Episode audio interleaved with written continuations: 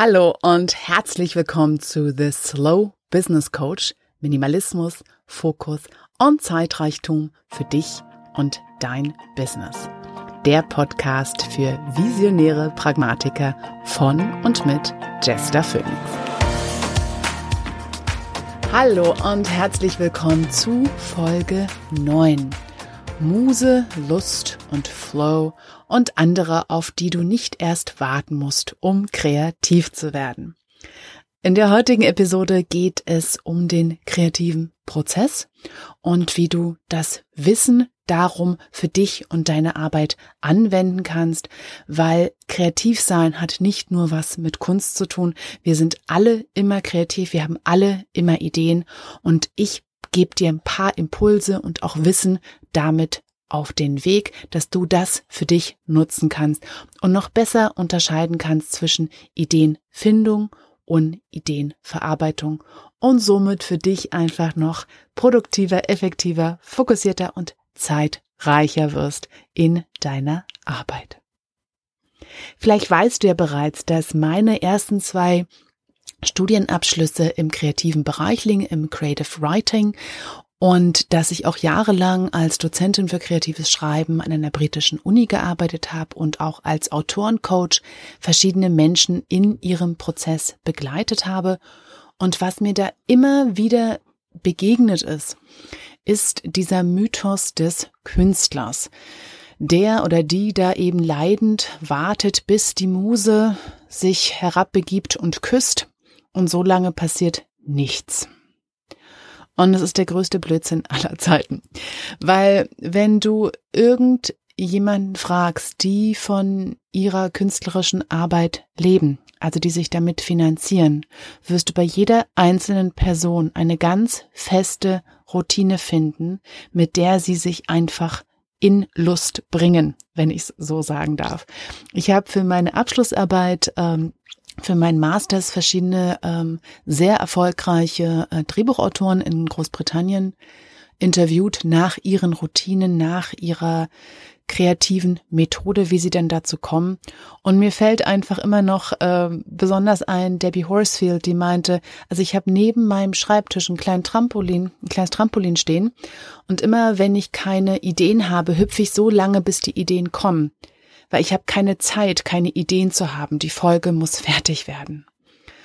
Und genauso habe ich andere dann auch gefragt, was ist deine Methode? Und alle hatten eine Routine, alle wussten, was für sie funktioniert und wie sie ihre Muse, wenn wir es so sagen können, verführen können, dass sie mitmacht, um in den Flow zu kommen, um ins Kreieren zu kommen. Kreativität ist nicht einfach nur das Ideen haben.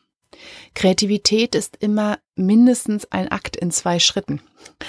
Also das erste, das laterale Denken, das, was ganz weit aufmacht, das, was Dinge zusammenführt, die vorher noch nicht zusammengehört haben, was jenseits von richtig und falsch operiert, was einfach wirklich umherschwirrt, wirklich manchmal ist es das, was als Künstler bezeichnet wird, also dieses ganz wilde Losrennen, schreien, warum nicht und alles einsammeln. Das ist die erste Phase. Die zweite Phase, damit ist das Kreieren aber nicht zu Ende. Das ist nur das erste Ideen einsammeln. Der nächste Schritt, der zweite Schritt ist das lineare Denken. Das Analysieren dessen, was habe ich da überhaupt? Nach welchen Kriterien möchte ich hier aussieben und das Beste abschöpfen? Worum geht es überhaupt? Es geht um Entscheidung treffen, um wieder runterbrechen, auf einen Punkt bringen und zusammenfassen und das, was als Idee in uns, um uns herumschwirrt, so zu formen und dem ein, ein, soll ich sagen, eine, ähm, auf eine Art und Weise zu übersetzen, dass es etwas ist, was andere verstehen können. Und das ist das lineare Denken. Und davor kommt das Ideenfinden. Und die beiden gehören zeitlich oder überhaupt nie zusammen. Das ist da, wo wir ins Stocken kommen. Wir haben Ideen und gleich zensieren wir sie und ordnen sie oder wir versuchen eine Entscheidung zu treffen und während wir in den Ideen rumwühlen, haben wir noch mehr und überschütten uns mit noch mehr und kommen zu gar keiner Entscheidung, kommen zu gar keiner Handlung und es bleibt nur bei den Ideen und nicht dem, was wir eigentlich aktiv in die Welt träumen möchten. Ich habe es jetzt stark vereinfacht in das lineare und laterale Denken. Warum es was für dich daran wichtig ist. In deinem Biorhythmus gibt es einfach eine Zeit, wann die für dich am besten funktionieren, wann das deine leistungsstärkste Zeit ist. Für manche ist das laterale Denken, das Ideenhaben das erste beim Aufwachen. Wenn sie noch gar nicht so richtig wach sind, noch bevor sie richtig den ersten Kaffee verdaut haben, sprühen sie schon über vor Ideen jenseits von richtig und falsch und alles kommt zusammengesammelt. Und dann später am Tag, wenn sie ein bisschen wacher sind, kommt dann das Entscheidungstreffen, das lineare analytische Denken. Das ist nicht für alle so. Ich persönlich bin zum Beispiel auch eine so Person, ich wache ins lineare Denken auf, ich treffe Entscheidungen, ich sortiere aus. Bei mir ist das laterale Denken wirklich erst am späten Nachmittag verankert, ab 17 Uhr bis spät in die Nacht rein.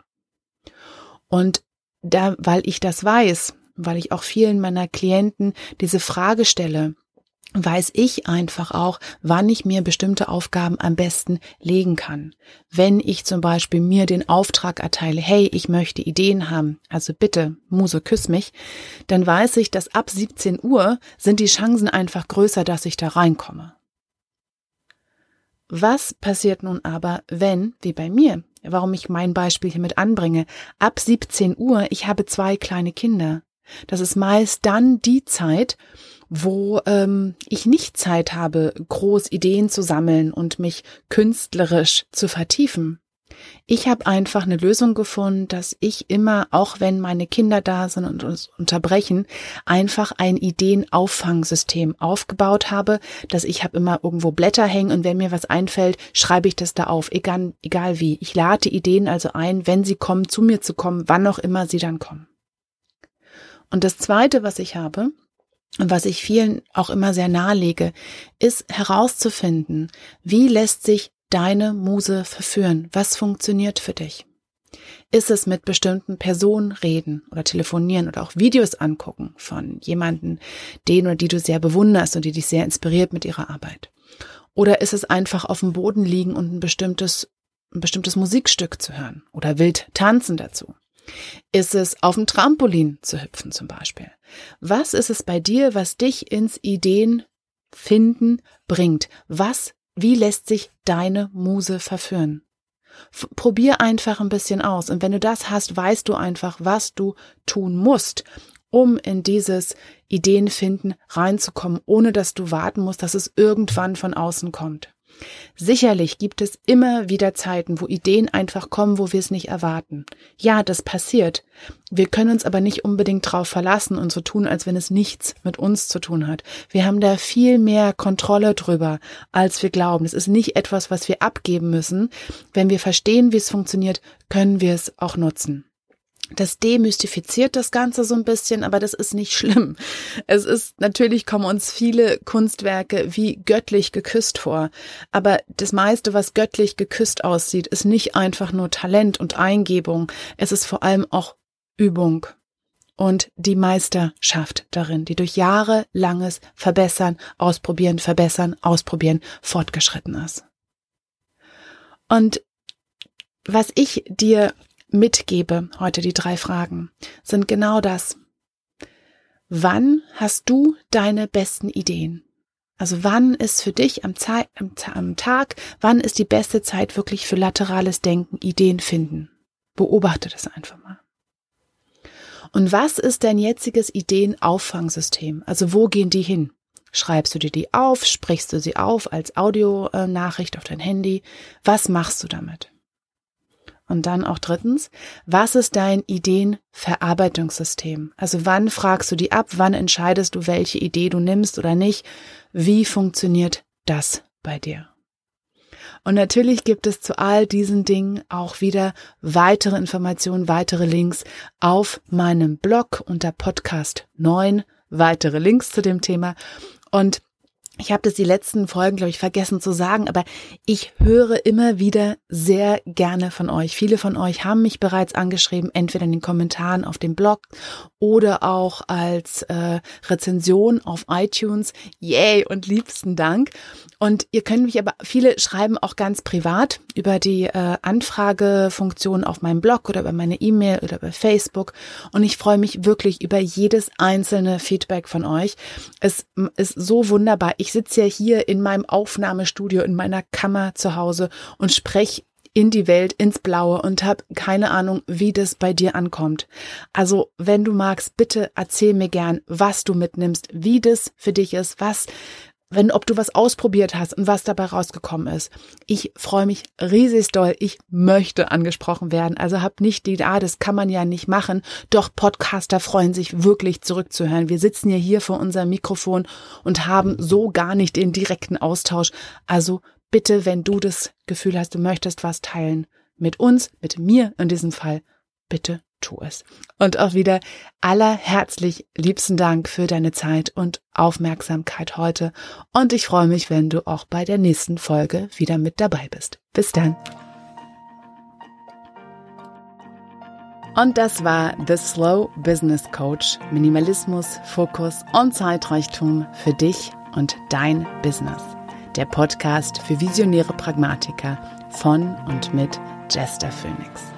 Und wenn dir diese Episode gefallen hat, dann schreib mir und schenk mir auch gerne ein paar Sternchen bei iTunes. Ich würde mich freuen, dich auch das nächste Mal wieder mit dabei zu haben. Herzliche Grüße und bis bald. Tschüss.